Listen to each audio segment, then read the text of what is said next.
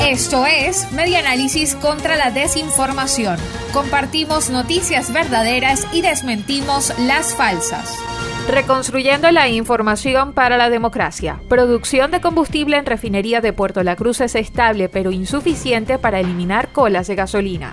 Hace más de un mes el ministro de Petróleo Tarek El Aizami anunció que para finales de junio se acabarían las colas para adquirir gasolina en el país. Sin embargo, en la zona norte del estado Anzuategui no se ha logrado cumplir con lo prometido.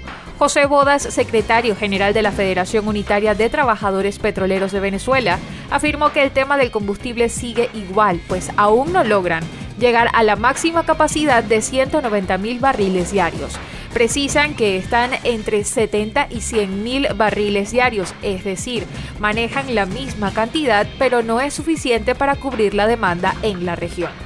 Reseña el tiempo.com.be que José Bodas también informó que siguen los trabajos en las plantas que permanecen paralizadas, aunque no con la constancia necesaria para que estén operativas en un futuro cercano.